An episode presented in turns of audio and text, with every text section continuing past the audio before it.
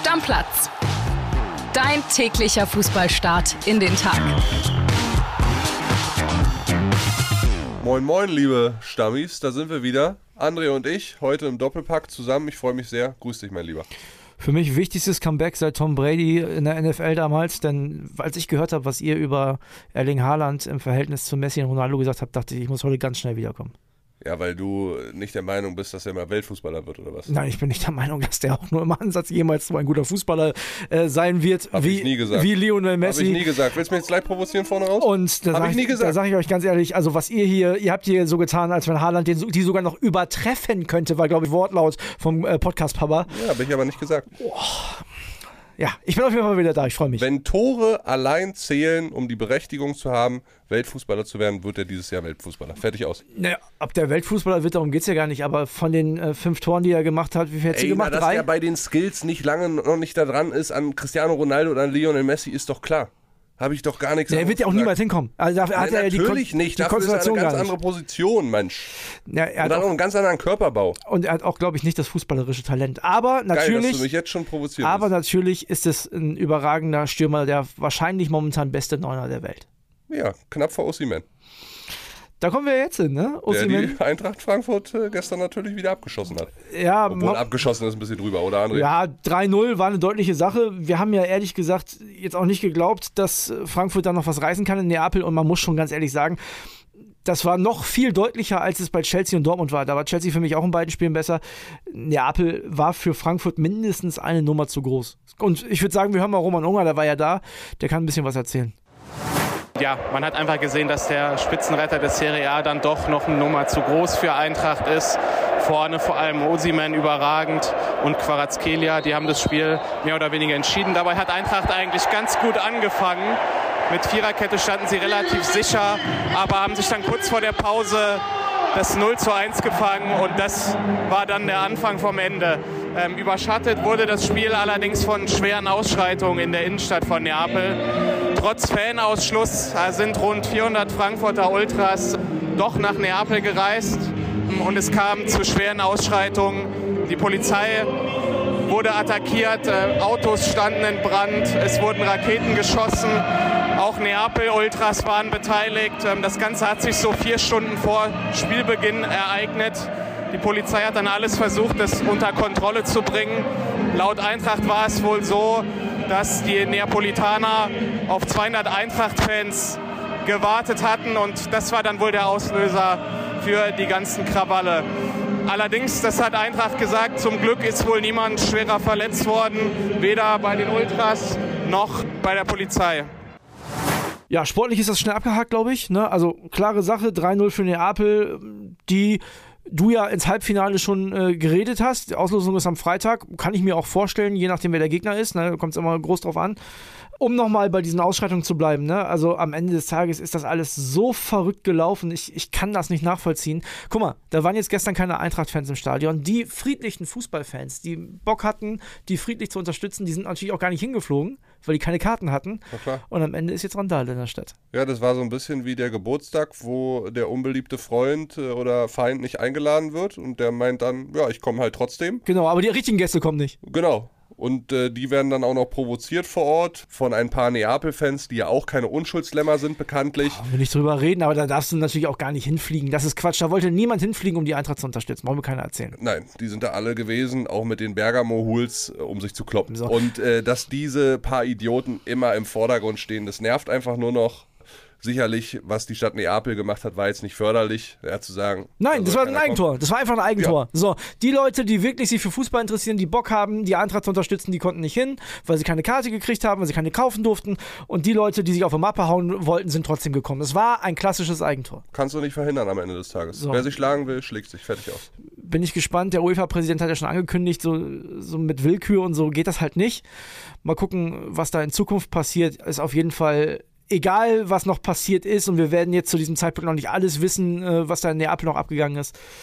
Ist so gelaufen, wie es absolut hätte nicht laufen dürfen. Trotzdem, um da jetzt nochmal einen Strich runter zu machen, gerade was die Eintracht in Europa betrifft, absolut geisteskranke, geile zwei Jahre mit Europa League-Sieg. Äh, mit jetzt Champions League Achtelfinale, ja. was auch niemand erwartet hat. Also Eintracht Frankfurt hat sportlich gesehen wirklich ganz viel Spaß gemacht und auch viele tausende Fans von denen machen absolut Spaß. Dieser ganze Reisekader, der da mit rumgetourt ist, ob in Barcelona oder ob in Sevilla letztes Jahr. Super und wir reden leider über 200, 300 Idioten. Tut mir auch echt leid an der Stelle. Ja, Eintracht Frankfurt, und dann, ich habe es ja gerade schon mal gesagt, und äh, dann können wir gleich auch einen Deckel drauf machen. Eintracht Frankfurt war dieser Mannschaft, die momentan zu den Besten in Europa gehört, was die Form angeht, auf jeden Fall. Ob die das dauerhaft halten können, ist ja auch egal, müssen sie nicht. Die schwimmen auf dieser Welle momentan. Da sind sie gestern ausgeschieden und das ist auch okay. Ja. Punkt. Gehe ich Ga mit. Gab noch ein zweites Spiel. Ja, Real gegen Liverpool ja. Äh, waren die Vorzeichen ja auch ziemlich deutlich nach dem 5 zu 2 Hinspielerfolg von Real. Das hätte alles anders laufen müssen an der Enfield Road, als Liverpool 2-0 geführt hat und dann sicher abschießen lassen hat. Ja, jetzt Rückspiel 1-0 am Ende des Tages. Okay. Benzema, ja. Ich habe mich ein bisschen gewundert, dass Klopp da echt mit der ersten Elf, also der hat ja so gut wie gar nicht rotiert, hingefahren ist. Ich habe gedacht. Ja, es musste schon probieren, zumindest mal die ersten 45 Minuten. Ja, okay ja, ich, ich habe ich hab gedacht, na, vielleicht, er muss ja in der Premier League auch noch ein bisschen liefern, weil da wollen die ja vielleicht noch mal in die Champions League, dass das schon sehr schwer wird, aber ja, ich kann es auch irgendwo. Hey, hast du, hast du ja, recht, du, du hast musst recht, ja das ja. Wunder irgendwie angehen, wenn du in den englischen Pokalwettbewerben schon längst raus bist, in der Meisterschaft auch weit entfernt bist, irgendwie was zu holen. Okay, Champions League Quali ist drin, aber Champions League an sich war ja jetzt der letzte Wettbewerb, auch wenn du mit drei Toren hinten liegst im direkten Vergleich, musstest du ja irgendwie zumindest die erste Halbzeit mal probieren. Das haben sie gemacht, am Ende ohne Tor. Und Benzema, da muss ich auch nochmal betonen, 13 Tore in seinen letzten acht K.O.-Spielen für Real ist auch eine sehr, sehr beeindruckende Statistik. Absolut, ist der französische Haaland. Ähm, lass uns kommen zu den Europa League-Spielen, die oh, heute oh, sind. Ich würde äh, nochmal einen zurückrudern, André. Ja. Nach diesem Achtelfinale, und du hast ja betont, am Freitag haben wir die Auslosung was sagen wir denn jetzt über den Stand des deutschen Fußballs? Okay, wir haben uns alle gefreut, dass vier deutsche Mannschaften im Achtelfinale sind, was super, super cool war. Jetzt sind drei raus, nur noch die Bayern sind dabei, dafür aber drei italienische Mannschaften im Viertelfinale. Matthias Sammer hat so ein bisschen angeprangert nach dem Leipzig-Spiel bei Manchester City. Uns fehlt Siegermentalität, Ausdauer, so ein bisschen deutsche Tugenden habe ich mich so ein bisschen gefragt, ja, was will der jetzt auf deutschen Vereinsfußball? Da spielen auch viele Legionäre mit. Wie soll da der deutsche Fußball so ein bisschen durchkommen?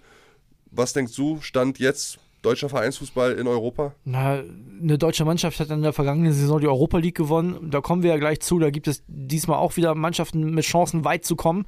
Können alle drei weiterkommen, theoretisch heute. Und ja, dass es nur die Bayern sind, ist ja jetzt auch nichts super Außergewöhnliches. Man muss sich halt auch immer mal ein bisschen die Gegner angucken. Ne? Also die Deutschen hatten schon ein bisschen Lospech auch. Also klar, Neapel die sind weit vorne in ihrer Liga, spielen gegen den, ne, nix gegen die Eintracht, aber gegen den schwächsten Vertreter sportlich, den die Deutschen haben, so, sind weitergekommen. Inter Mailand hat Porto rausgehauen. Hm, hätte ich Leipzig vielleicht auch, auch zugetraut, ehrlicherweise. AC Mailand hat Tottenham rausgehauen. Hätte ich dem BVB auch zugetraut. Also von daher ist auch ein bisschen Auslösungsding. Ne? Ja, ich fand die Kritik von Sammer da auch ein bisschen zu überzogen. Klar kann man jetzt von Athletik, Physis und Siegermentalität im deutschen Fußball reden und wie viel davon noch äh, übergeblieben ist die letzten Jahre. Aber auf der anderen Seite sagt er auch, wir trainieren zu viel mit Ball. Ja, was wollen wir denn? Wollen wir geile Zocker haben? Natürlich musst du dann viel mit Ball trainieren. Oder wollen wir irgendwie den deutschen Goretzka in in 200-facher Ausprägung ausbilden, der als Biester auf dem Platz steht und seinen Körper reinhaut das, das kann ja nicht funktionieren. Und wir gucken immer so neidisch nach Frankreich in die Jugendakademien, wo viele geile Zocker dabei sind. Ja, wie willst du die ohne Ball ausbilden? Ja, die hauen doch auch alle ab. Also guck dir den französischen Fußball an, da ist niemand mehr drin. Ja, das war mir alles wieder ein bisschen zu viel bei Herrn Sammer. Der soll sich lieber wirklich nicht mehr nur als Berater engagieren, sondern dann soll er irgendwo beim DFB oder bei Dortmund oder bei sonst wem richtig reingehen und anpacken. Unterstützung und ist ja gewünscht, klar. Weise Worte, das ist mir dann immer, ist mir zu ja, überzogen. Als, als Experte sowieso, also für mich persönlich, Matthias Sammer als Experte nach dem BVB äh, Spiel bei Chelsea disqualifiziert. Ja, nicht nur reden, dann auch mal machen. So, ja, ja, auch, auch disqualifiziert, weil war mir alles viel zu emotional. Äh, klar, ich kann das verstehen, dass er da mit drin hängt, aber dann weiß ich nicht, ob er dann bei Amazon gleichzeitig der neutrale Experte sein sollte. Deswegen, ja, Matthias Sammer, ich halte viel von dem. Der hat sicherlich viel Fußball-Sachverstand, aber dann wäre doch super, wenn er das aktiv einbringen könnte. Ja, das fände ich viel besser. So, und jetzt kommen wir zur Europa League. Da haben wir ja das erste Spiel unserer deutschen Mannschaften um 18.45 heute. Der SC Freiburg hat sich noch nicht abgemeldet aus der Europa League. Die spielen gegen Juventus Turin, haben das Hinspiel 1-0 verloren, haben äh, sich gut verkauft, muss man sagen. Und warum sollen die nicht mit einem Tor zu Hause gewinnen? Und Regt mich jetzt auch schon wieder auf, dass es nur bei RTL Plus zur Verfügung steht und nicht frei empfangbar übertragen wird, weiß ich nicht. Warum kann man dem SC Freiburg, der so geil spielt, seit so vielen Monaten nicht mal diese große Plattform geben? Erst recht bei so einem geilen Gegner. Und die Zeichen stehen ja nicht schlecht, André. Streich hat jetzt gerade, ich habe schon in der gestrigen Folge betont, seinen Vertrag verlängert. Ja. Sportlich drumherum in der Führungsebene, da stimmt alles. Da herrscht Kontinuität, deswegen läuft es in Freiburg auch so gut. Die machen super Jugendarbeit, die Mannschaft ist toll. Klar ist es heute Abend so ein Spiel, wo du selber mehr Impulse setzen musst und das Spiel irgendwie machen musst. Juve kann so ein bisschen lauern. Du hast vielleicht auch den Vorteil, dass Di Maria eventuell nicht spielen kann. Der hat so ein bisschen muskuläre Wehwehchen, also der wackelt noch. Lienhardt ist zurück in der Innenverteidigung nach seiner Oberschenkelverletzung. Also die Zeichen stehen gar nicht so schlecht. Im Hinspiel haben sie es gut gemacht. Sie müssen sich heute Abend einfach ein bisschen mehr trauen. Ja, und selbst wenn das nicht reichen sollte, dann ist der SC Freiburg gegen Juventus Turin ausgeschieden. Ja. Also sorry auch da brauchen wir dann nicht davon reden, ob der deutsche Fußball nicht genug Qualität hat. Dann ist der SC Freiburg aus dem Schwarzwald gegen das große Juventus Turin ausgeschieden. Ja, das kann passieren. Da kommt heute Abend unter anderem eine Weltmeister mit Di Maria, auch wenn er vielleicht nur auf der Bank sitzen wird, erstmal ins kleine, aber feine Breisgau. Also, ist ja, schön. wovon reden wir hier? 21 Uhr haben wir noch zwei Spiele. Kili, bevor wir zur Union kommen, Leverkusen. In Ferencvar, also in bei Ferencvar genau. in Budapest, äh, so rum ist richtig, auch bei RTL Plus dann. Ja, Patrick Schick, wieder Leistenprobleme auf der linken Seite. Die die Seuche, ne? Ja. Echt, wirklich dieses Jahr komplett die Seuche. Ich weiß noch, ich habe den bei Kicktipp als Torschützenkönig der Bundesliga getippt, nachdem Lewandowski aus äh, München weg ist. Also der kommt gar nicht in die Gänge. Bellarabi fällt auch krank aus. Würz wurde ja geschont äh, bei deinen Werderanern. Ja. Der wird von Anfang an spielen. Ja. Und nach dem Hinspiel 2-0, also es würde mich wundern, wenn Leverkusen das nicht über die Bühne bringt. Fände ich auch sehr überraschend, wenn Leverkusen da rausgeht. Und da müsste man da tatsächlich mal über Mentalität sprechen, wenn eine Mannschaft wie Bayer Leverkusen 2-0 Vorsprung in Budapest verspielt. Also dann, da würde ich mich auch extrem wundern. Glaube ich auch nicht. Ja, gerade du hast ja auch in den letzten Wochen immer mal wieder angesprochen, dass du überzeugt davon bist, dass sie eine Serie starten. Das äh, scheint ihnen in der Bundesliga gerade so ein bisschen zu gelingen und äh, in Europa sollten sie dieses Ding jetzt auch mitnehmen und äh, Viertelfinale für Bayer Leverkusen, nachdem sie in der Champions League raus sind, sollte jetzt schon Pflicht sein. Ich glaube, die gehen da auch drauf. Ich kann mir gut vorstellen, dass viele Mannschaften, die Qualität haben, wie Eintracht Frankfurt letzte Saison, sich sagen, ach, warum sollen wir so einen, so einen Run nicht auch starten? Und Leverkusen ist eine Mannschaft, wenn für die alles zusammenpasst, dann können die ja so gut wie jeden Gegner, gut, da ist auch Arsenal drin, da muss man auch gucken, wie die die Körner verteilen, wenn es dann in die heiße Phase der Premier League geht. Aber die können so gut wie jeden Gegner schlagen. Ey, für Leverkusen kann es gerade ein richtig geiles Momentum werden, weil wenn die jetzt so eine Serie entwickeln, in der Bundesliga sind die jetzt nur noch zwei Punkte hinter der Conference League. Eintracht Frankfurt ist auf dem direkten Europapokalplatz auch nicht weit weg. Dann kommst du jetzt in der Europa League möglicherweise ins Viertelfinale, kriegst da vielleicht noch einen einfacheren Gegner als jetzt FC Arsenal oder sonst wen. Auch ja. die müssen ja gegen Sporting erstmal weiterkommen. Richtig. Dann hast du schon Potenzial in Europa, nicht nur unter die besten acht, sondern vielleicht auch potenziell unter die besten vier oder sogar Finale, was ja dann übrigens in Budapest wieder stattfindet. Also Leverkusen könnte dann perspektivisch nochmal zurück nach Budapest. Die können ja vielleicht schon mal ein Handtuch drauflegen. Ja. Ne? Kann man ja machen. Machen die Deutschen ja gern. So, und dann haben wir noch das Union-Duell, ne? Das belgische Union, Royal Union. Saint-Gilloise. Genau, aus der Nähe von Brüssel. Gegen Eisern Union aus der Nähe von Berlin. Kleiner Spaß. Ja. Kleiner Spaß. Köpenick, aus Köpenick. Was meinst du? Hinspiel 3-3 war ein wildes Spektakel. Aber wir erinnern uns an die Gruppenspiele, da haben ja jeweils die Auswärtsteams gewonnen. Das würde ja für Union sprechen, also für, für die Eiserne Union. Ja, ich kann mich erinnern, äh, das Heimspiel in der Gruppenphase hatte ich ja gesehen. Einzige Heimniederlage von Union in dieser Saison. Gegen die Belgier halt dann äh, im Rückspiel den Spieß umgedreht. Sven Michel hatte damals ganz früh getroffen, fünfte oder sechste Minute war es. Du, ich bin guter Dinge, auch wenn Union, sagen wir mal, für Spitzen Club-Position, so wie sie in der Bundesliga gerade haben, eine Scheißwoche hinter sich haben. Dreimal unentschieden gespielt, ne? zweimal auch 0-0. Das war jetzt nicht die geilste Union-Woche, aber das ist Europapokal. Ich hoffe, mit unseren Fans geht alles so ein bisschen gut, weil bei Ajax wurden Papyrus gezündet, die stehen jetzt auch unter Beobachtung von der UEFA. Wenn du da weiterkommst, dann bitte ohne Zwischenfälle äh, mit den Fans, weil sonst droht im Viertelfinale dann eine Auswärtssperre mit Fans. Ich würde ja gerne nochmal in Europa irgendwo hin. Ja, also ich sag mal 50-50. Ja, und jetzt komme ich jetzt, das ist nämlich die einzige Mannschaft, Union Berlin, von der ich ein bisschen was einfordere, die müssen mehr Qualität haben. Die müssen die bessere Mannschaft sein gegen eine Mannschaft, die es in Belgien nicht schafft, Meister zu werden.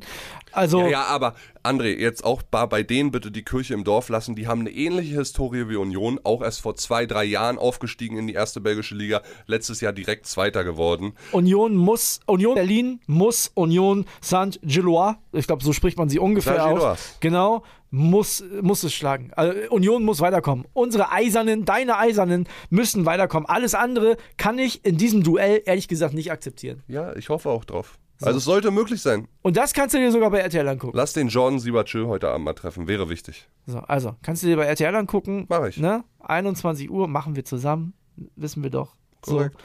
Also, da drücken wir heute beide die Daumen. Machen wir. So, ja, auf jeden Fall. Klar, am besten drei deutsche Mannschaften weiter. Wir haben noch mehr auf dem Zettel. Ja, müssen wir nochmal in die Bundesliga gucken zur TSG Hoffenheim. Aktuell Tabellenletzter. Ja. Äh, vieles beschissen gelaufen und man hört aus Hoffenheim, Matarazzo könnte in dieser Saison bereits zum zweiten Mal entlassen werden. Man muss sich mal die Statistik von dem Mann angucken. In Stuttgart im Oktober entlassen worden, Anfang Februar als Nachfolger von Breitenreiter geholt worden. Der hat in 14 Bundesligaspielen, egal ob als VfB oder als Hoffenheim-Trainer, keinen einzigen Sieg geholt. Bei Hoffenheim jetzt auch schon fünf Niederlagen in Folge. Am Wochenende droht gegen Hertha die sechste Pleite. Das wäre Einstellung des Start-Negativrekords von Mirko Slomka 2011 in Hannover. Ich glaube, die Serie will er nicht erreichen, weil zumal dann heißt es aus Hoffenheim, so haben wir es gehört, dann ist auch wohl Ende im Gelände für Matarazzo. Dann wird da nochmal der Trainer getauscht. Ja, du spielst ja ganz gerne mal Sachen von mir ein. Eigentlich könnte man jetzt gut einspielen, wie ich seit Tag 1, wo Matarazzo Hoffenheim Trainer, Trainer wird, gesagt habe, Leute, was soll das? Das ist nichts und das wird auch nichts. Und so ist es auch. Also, die Namen, die da im Gespräch sind, finde ich auch sehr interessant. Giesdoll ist im Gespräch als möglicher Nachfolger. Hat ja die TSG 2013 schon einmal gerettet. Mit einem spektakulären, ich glaube, 2-1 in Dortmund war es damals also das, das Ding ist halt, ne, 2013, das ist ja gefühlt schon zwei Fußballgenerationen her. Naja, das ist so ein bisschen der gleiche Versuch wie auf Schalke mit Christian Groß. Der ja. war auch zehn Jahre weg vom europäischen Spitzenfußball. Ja, oder wie bei Werder damals am letzten Spieltag mit Thomas Schaaf, als man noch Kurfeld ja, entlassen hat. aber André, wobei Gistol hat ja zwischendurch auch in der Bundesliga nochmal gearbeitet. Also ich traue es dem Mann schon zu. Also irgendwas müssen die Hoffenheimer nochmal machen und das ist ja noch lange nicht das Ende der Fahnenstange. Ich meine, äh, Alexander Rosen, der Manager, muss sich natürlich auch mal an die eigene Nase fassen. Alle Trainerverpflichtungen, Skreuder, Hoeneß, Breitenreiter, Matarazzo, seit äh, Julian Nagelsmann sich aus Hoffenheim verabschiedet, sind schiefgegangen. Ja, und guck dir mal den Kader an. Also damit darfst du gar nicht da unten stehen. Nein, und das ist das große Problem der TSG Hoffenheim aktuell. Ich sag's jetzt wahrscheinlich zum dritten oder vierten Mal. Dieser Kader ist nicht auf Abstiegskampf ausgelegt. Die so können das gar nicht. Auch genau. in den Köpfen funktioniert das nicht. Ja. Ich glaube, die werden absteigen. Ich bleib dabei. Egal, ob die jetzt nochmal den Trainer wechseln. Also, wenn die. Wenn die am Wochenende gegen Hertha verlieren, alter André. Wenn die in die Relegation kommen, schaffen sie es, glaube ich. Wenn, also, wenn, dann steigen sie direkt ab.